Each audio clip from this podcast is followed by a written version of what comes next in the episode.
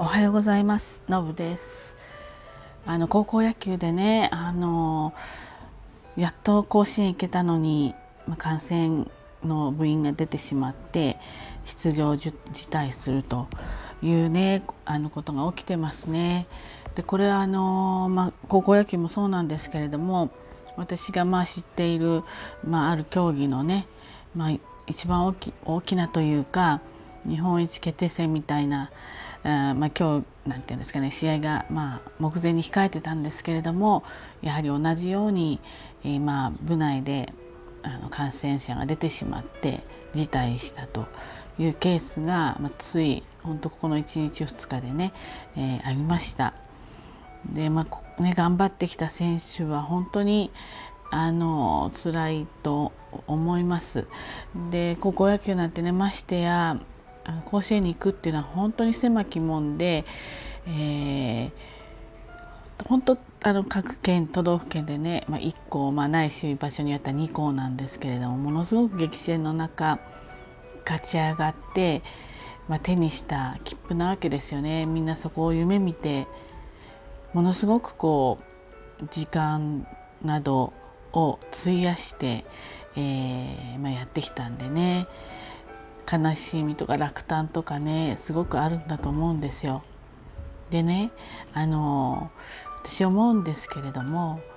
このコロナに関してはね本当に仕方がないことなんですね。あのどうしてもほんのちょっと特にこのデルタ株っていうのはほんのちょっとのことで感染してしまうようですし、まあ、部活の人たちはねやっぱり寮生活の場合もあるしあとは長い時間ね練習を一緒にしていきますしスポーツですから当然汗もかく飛沫も飛ぶまあ競技によっては接触もある。ですからこれねあの一つはあの指導者の人たちも大変な状況の中何にも練習とかしなければねそんなリスクないわけですよ。ですけれどもあの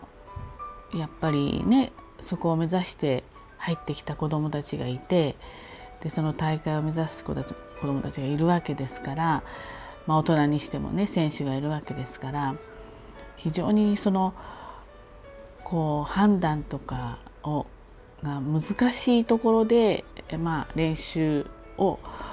まあ、指揮してるわけなんですよね。でやっぱり方や感染者が出たらどうしようとこれね本当に何て言うんですか密閉されたところでもうずっとそれこそ牢屋じゃないけどそこに、まあ、監禁するっていうか監禁して練習場と中とだけっていう生活ってわけにいかないわけですよね。みんなそれぞれあの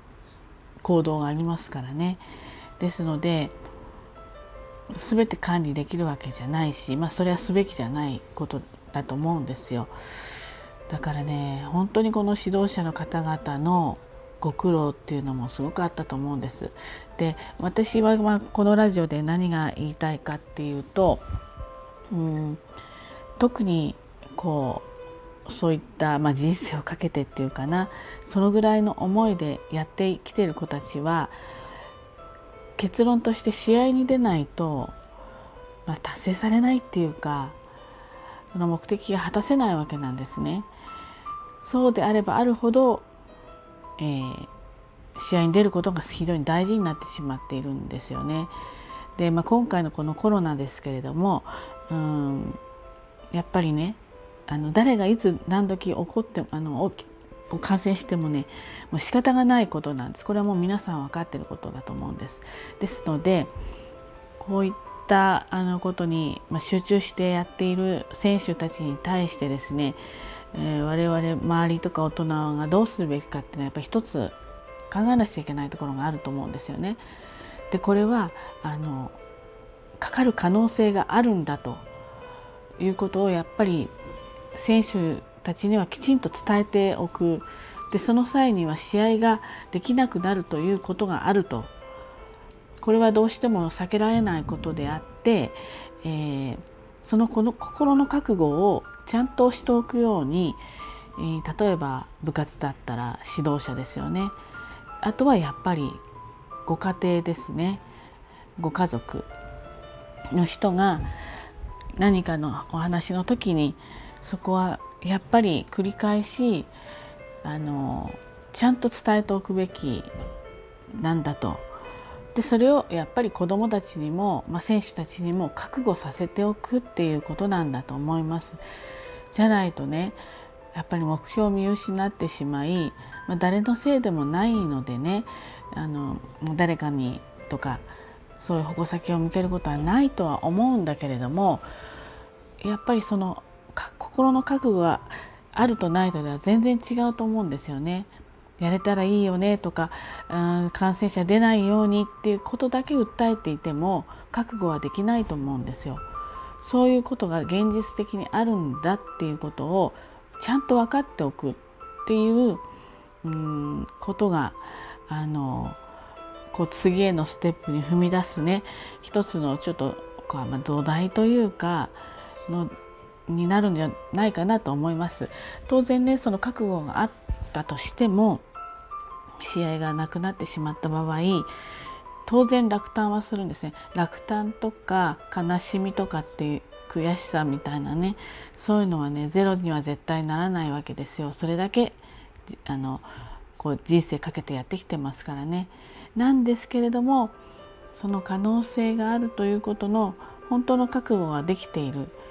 今練習ができてることを幸せに思う。っていうねえー、ことをやっぱりすり込んでってあげないと子どもたちはやっぱりその夢だけを見てね走ってきてしまってその夢が奪われた時にやっぱしばらくこう行き場を失うっていうかね、まあ、引きずってしまうんだと思います。なので、えー、ちょっとこのね甲子園の、まあ、ニュースを見て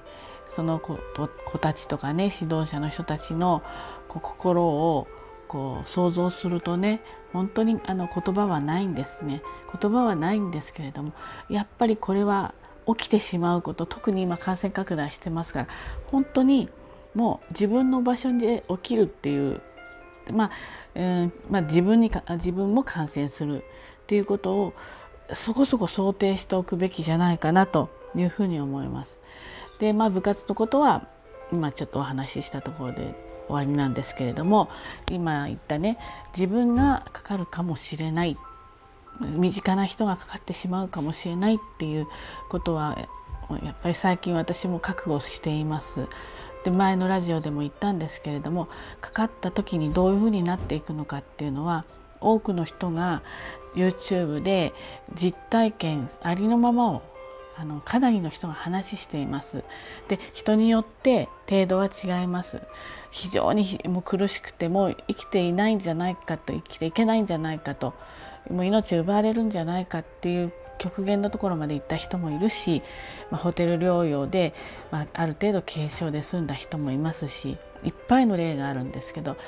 それぞれの例をねできるだけ見といた方がいいと思います。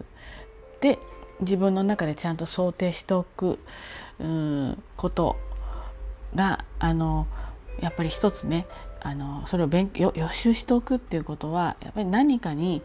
うんきっとプラスになると思うんですよ。なのでこれはあの本当にあのおすすめしたいと思います。YouTube ねコロナとか感染とかってあの検索するとあのたくさんの方がいろんな年齢の方がねお話しされてますのでねどうぞこういったものを活用して勉強して本当のところがどういうことなのかっていうところをちゃんと頭に入れてなる、ね、苦しいものってなるべく見ないようにしたりとかしがちなんだけど人間ってね。あとちょっとこうテレビの報道とかワイドショーとかそういうので、まあ、ちょっとこうフィルターかかった状態で情報を拾っていくっていうのはこれはあまり、うん、いいやり方だと思いませんのでちゃんとあのその方の実体験を聞けるっていうのは非常に大事なことだと思うので是非私はおすすめしたいです。はい、ということで、えー、今日はねちょっとまあコロナのことについてまたこう部活の子どもたちをねのことについてちょっとお話ししてみました。はい、とりそれではね今日も一日頑張ってまいりましょう。じゃあねバイバイ。